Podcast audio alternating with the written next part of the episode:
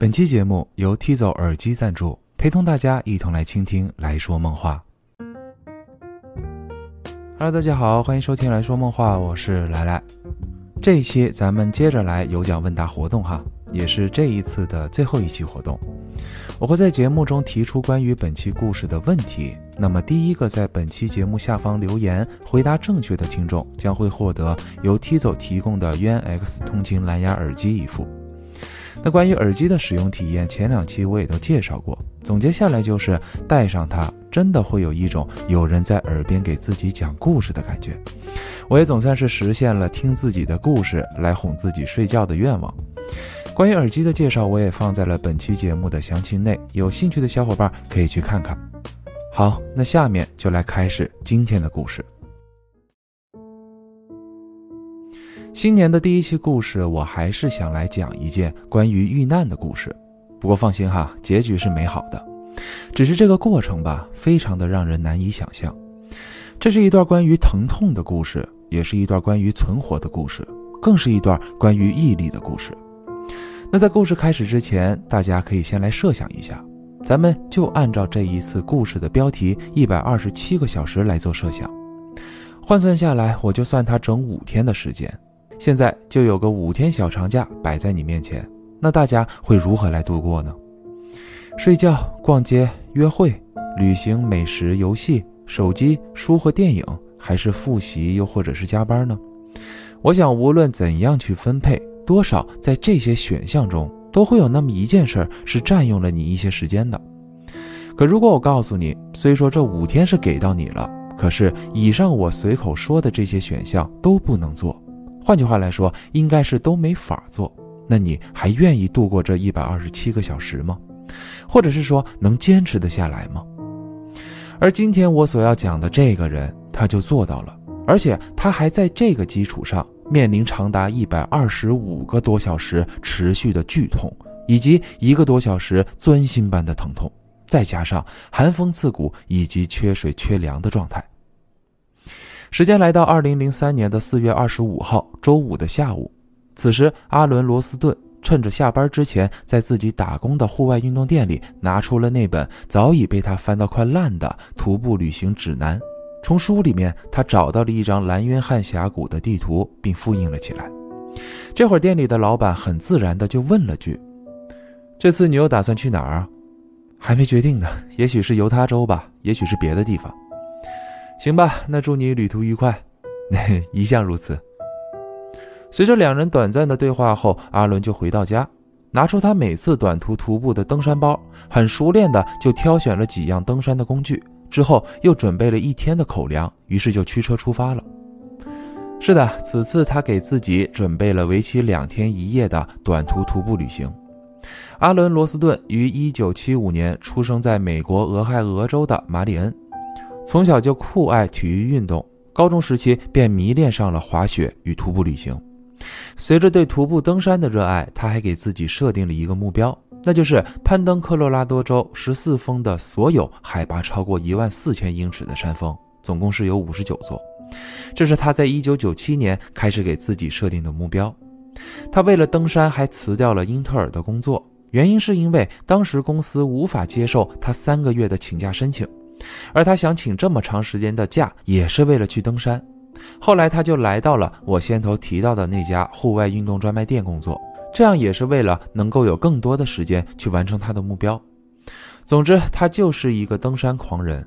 要知道，此次他决定前往的是蓝约翰峡谷，那里是位于犹他州峡谷地国家公园的西边。虽说风景优美，也有很多奇特的景观。可那里也是美国公认的最难以进入的峡谷之一。对于一般人来说，这绝对就是一趟徒步探险。不过对于阿伦来说，这里的地形他太熟悉了，说是散步旅行也都不为过。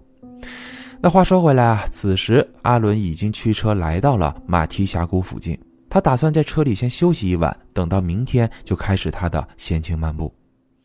很快时间就来到了隔天，而此时的阿伦正骑着山地车飞驰着。在他经过顶峰南行两个半小时后，终于是抵达了蓝约翰峡谷。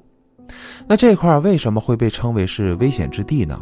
那是因为啊，这里地势辽阔，气象万千，而且峡谷内有很多地方都非常偏僻，常年无人涉足。这也就是说，万一在那里有个什么意外，你要是想喊人都未必能有人听见。再加上这里基本都是沙地，对于徒步来说非常艰难，一脚踩空都是常有的事儿。更要命的是，没准踩空的下面还是高达十多米的山谷。包括正因为这里是沙地，所以有很多看似很牢固的石头，可只要稍微施加点力量，石头就会轻易滑落。可我认为那里最致命的危险就是在于它的温差，因为即使是在夏天，那里的昼夜温差也能轻易的达到二十度上下。所以这些不稳定的因素融合到了一块儿，才让那里成为了危险之地。而就在我刚刚向大家介绍蓝约翰峡谷地形环境的时候，阿伦·罗斯顿他就已经遇难了。此次他给自己设定的路线是一段长达二十四公里的徒步路线，而且还是位于蓝约翰峡谷最西边的边缘地带。那里也是整个地区中峡谷最密集的地方，连绵起伏，崎岖不平，寸步难行。在他经过将近三个小时的徒步后，就来到了一条将近一米宽的峡谷，阻挡了他的去路。那自然不用多说啊，他就是奔着这种地形来的。遇到阻碍就顺岩上攀。起初一切都很顺利，他轻松攀登了将近二十米的高度，并找到了一块歇脚处。那是一块卡在峡谷缝隙中的巨大石头。可就在他准备用岩石借力的时候，正如我前面所说，那块看似牢固的大石头就滚动了下去。而此时，全身支点都在石头上的阿伦也顺之往下坠。结果，随着一阵剧痛，阿伦整个人就昏厥了过去。等他醒来时，眼前的一幕更是远比身体带来的疼痛还要让他感到惊恐万分。那他此时是个什么状态呢？就在他下落的时候，本能般的一直在用双腿去蹭两边的峭壁，以此来找到支点。就当他快摔到峡谷地面的时候，他确实是踩稳了。那看来是腿的疼痛让他晕了过去，可并不是这样。按常理来说，他是在攀岩到二十米的位置时坠落的。那么高的位置，一直依靠腿去做缓冲，那种冲击力，膝盖是肯定无法承受的。可是好巧不巧的却是，随着他双腿踩稳后，与他一起坠落的那块大石头，恰巧又卡在了峡谷中，也正好把他的右手臂给卡住了。而也就是因为这样，等于是给他的坠落起到了一个缓冲的作用，所以他的腿没事儿。不过那只右手肯定是已经被压得变形了。更要命的是，那只手还是他之前遇到雪崩而冻伤的右手臂。此时时间是四月二十六号周六的中午两点四十五分，也是从这一刻起，一百二十七个小时就开始倒计时。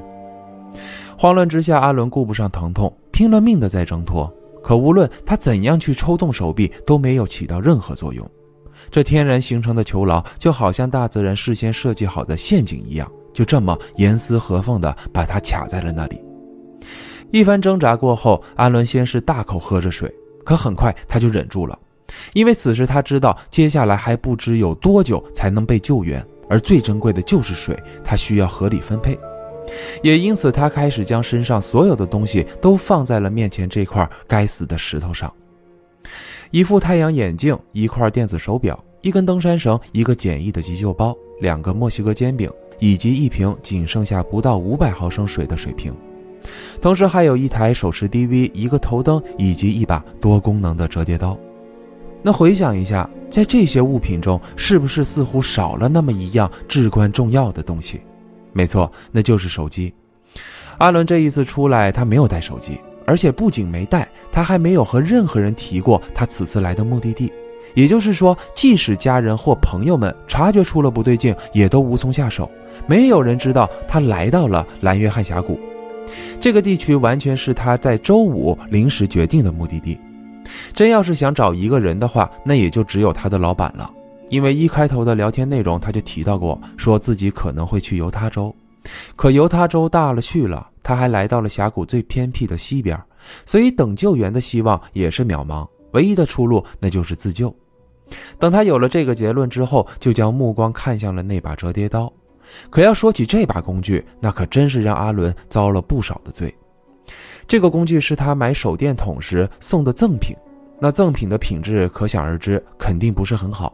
那上面有钥匙扣、一字螺丝刀、挂钩、钳子，以及一段只有八厘米的袖珍小短刀。这会儿，阿伦在冷静下来后，就开始研究了眼前这块大石头。根据他的常识，他辨别出这是一块红岩石。这种石头相对来说要比其他岩石更软一些。于是，他就打算利用手上这把工具，看是否能将卡住自己手臂周围给凿开一些，兴许手臂就能拽出来。可刚试了没几下，他就感觉这完全不可能，因为他刚刚没砸几下，手中的工具就被砸弯了。看来一切也只能从长计议。他先是拿出了登山绳，做了一个简易的锁扣，四处观察后，就将目光看向了自己头顶前方的岩石，费了老半天劲儿，才总算是把锁扣的一头给丢了上去，并尝试了好几次，才算是将锁扣固定在了头顶岩石的一角。接着又用力拽了拽，感觉承重力还可以，于是又将绳子的另一头绑在了自己大腿和腰上。给自己做了一个简易的防坠绳结，这也总算是能解放双腿，而坐在了绳子上，就像秋千那样。此时夜幕降临，阿伦选择吃了半个煎饼，又喝了一口水，于是就打算赶紧先睡觉。可哪那么容易呢？首先，自己手臂被石头砸中的地方肯定已经肿了，因为那阵阵的剧痛越来越强烈。而且我刚刚也说过，那里昼夜温差极大，此时温度已经下降到了零下。而阿伦的身上只穿了短袖和短裤，寒风刺骨的峡谷，他根本没办法入睡。又过了不知有多久，他是昏睡过去的。时间来到四月二十七号周日的清晨，一缕阳光照了过来，阿伦马上睁开了眼。此时虽说伤口的肿胀更加严重，可这也没有打消掉阿伦心中的喜悦，因为他太需要温暖了。他费力地扭过头，看向身后快走过来的阳光。可就当阳光快靠近他的时候，却停了下来，就停在了他身后的位置。是啊，他现在可还在峡谷缝里待着呢。头顶那束阳光，等会儿就会离开。他用尽全力，忍着疼痛，努力往外伸，终于是让自己的左脚感受到了那无比珍贵的温暖。可转眼间，当时间来到晚上十一点多的时候，阿伦就已经绝望到崩溃了，因为这一整天他都做着无用功。岩石依然没有被凿开，头顶上没有救援人员，就连脚步声都没有。他无时无刻都在懊悔自己为什么会这么不负责任的就出来。他真应该和家人以及朋友们说一声的，也真应该把手机给带在身边，哪怕是在脖子上挂一个哨子也行啊。可这些他都没有。在这一天夜里，他看着自己的右手臂，又发呆了许久。他似乎在计划着什么。接着，手表整点报时响了。他迫不及待地喝了一口水，因为此时时间已经来到了四月二十八号，也就是周一。他等着这口水已经等了十个多小时了。此时的深夜真的是酷刑啊！峡谷中的风不算很大，可就像是那种像刀片一样，一点一点地折磨着他。他也开始变得神志不清，时而昏厥，时而又惊醒。他梦到了朋友们把救援队给带了过来，还梦见了父母带着他回老家去看望爷爷奶奶。更是梦见了自己在一个陌生的房子里陪着一个小男孩在玩，他感觉那个孩子就是他未来的孩子。可在这些梦境中，他都是断臂的。这些梦似乎有着某种寓意，也似乎又带着预言。就在此时，天空中下起了大雨，阿伦都来不及反应，赶紧抬起头，张着嘴。他实在太需要水了。这也真是奇迹，居然下起了大雨。虽说在此时又是深夜，又是寒风，又伴随着大雨，可阿伦身上一丝的寒意都没有感受到。他就那样一直张着嘴，不断的在喝着雨水。他还赶紧把水杯给拧开去接雨水，可下一秒，阿伦就感觉到了不对劲儿，因为这雨实在太大了，这不像是在下雨，完全就像是往下灌水一样。那么接下来他所面临的局面，用一个词来形容会非常贴切，那就是生死两难。因为如果等会儿雨水灌进来时，那么他只有两个下场：一是被淹死，二是石头会随着浮力，以至于他的手就能挣脱出来。可这些目前全部都无法预测，只能是等到雨水真把峡谷给灌满的时候。然而奇怪的却是，这大雨就好像是跟着阿伦的想法在变化一样，一转眼的功夫，他整个下半身都被泡在了水里，这实在太不可思议了。接着，紧张的一幕也上演了。就当雨水快没过阿伦的头时，他用力的在抽动右手臂。在他感觉有一点能松开的时候，猛地吸了一口气。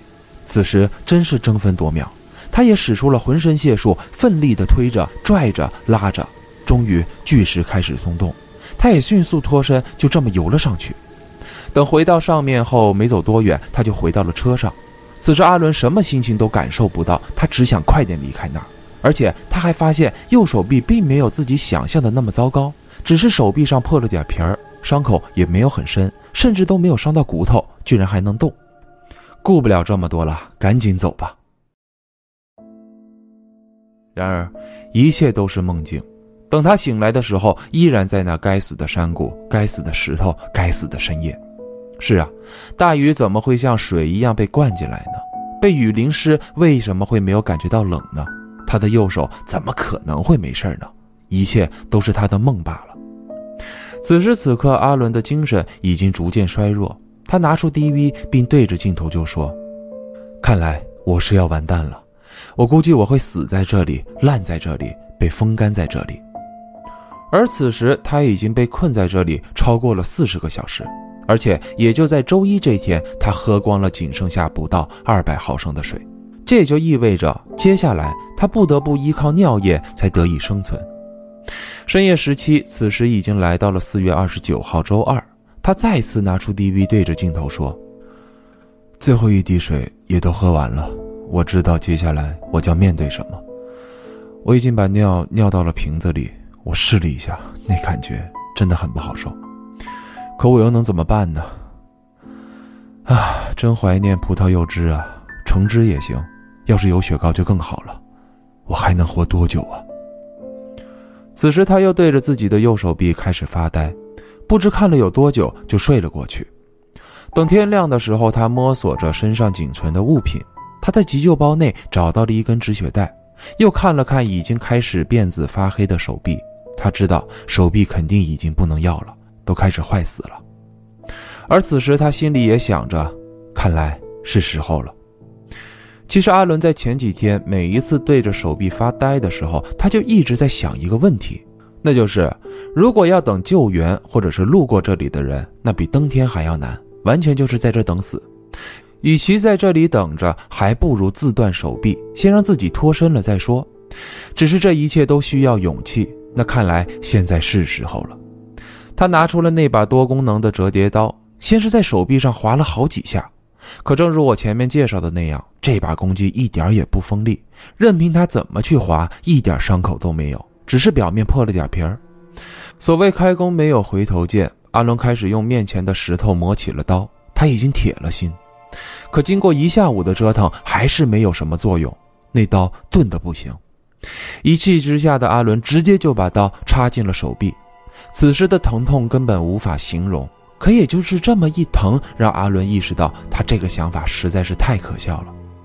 就算把肉都切开了，又有什么用呢？难道接下来我还要用这把刀把骨头给切开吗？我真是愚蠢至极。心如死灰的他再次拿出 DV，对着镜头就说：“我无时无刻都在后悔，这所有的事情都被我搞砸了。真的有太多地方我都想的不周全。我已经试过了，这刀根本没有作用。我努力了一下午，竟然是为了要切断自己的手臂。这听着很不可思议吧？可事实就是如此。”我这样去做了，然而一点成果都没有。此时我手臂上的疼痛已经在成倍的叠加，我感觉我已经快不行了。在我临死之前，我想对我的家人以及朋友们说：“我爱你们，愿上帝保佑你们。”此时他已经在这里被困超过了一百一十个小时，而我想大家会觉得阿伦娜再坚持坚持，就快到头了，你还有十七个小时就能得救。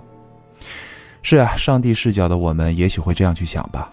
可接下来所发生的事情，我感觉已经和时间都无关了。时间来到二零零三年四月的最后一天，此时阿伦一如既往地享受了一刻的阳光，真的就只有一刻钟的时间，因为这几天他算过，每天这缕阳光只会停留十五分钟。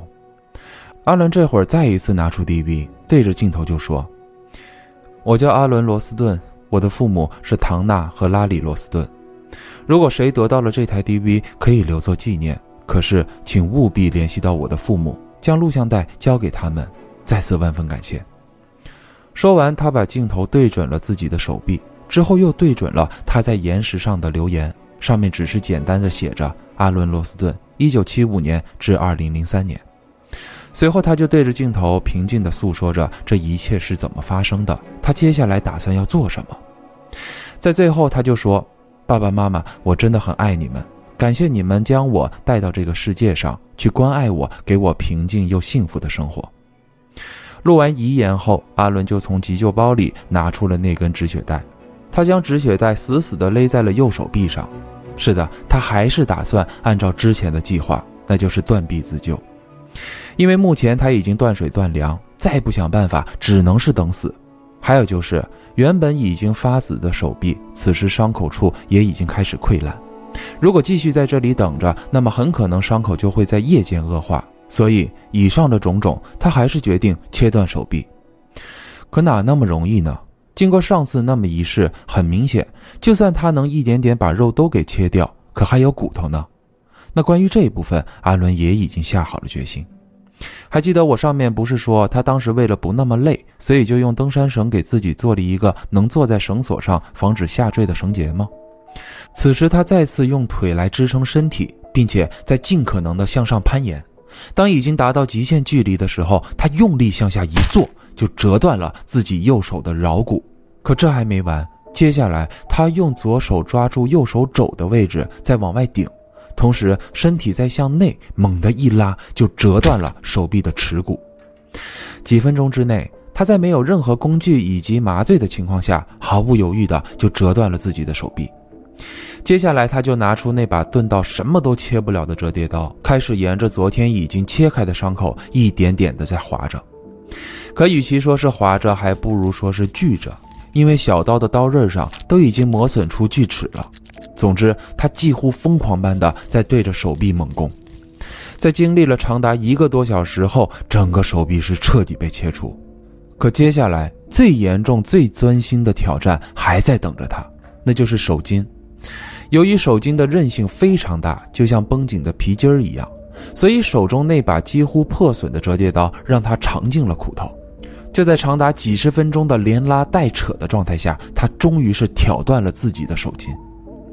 此时，大量的鲜血已经将整块石头都给染红，而阿伦却不敢有一丝的停留，因为他害怕，哪怕有一条神经松懈了，那么他肯定会昏过去。他赶紧拿出了纱布、消毒软膏以及固定绷带，给自己简单处理了断臂。处理完毕后，他还用登山铆将一根绳子固定在了岩壁上。利用绳索以及左手臂又向上攀爬了将近二十一米后，终于是爬出了这个困住他五天的峡谷陡峭。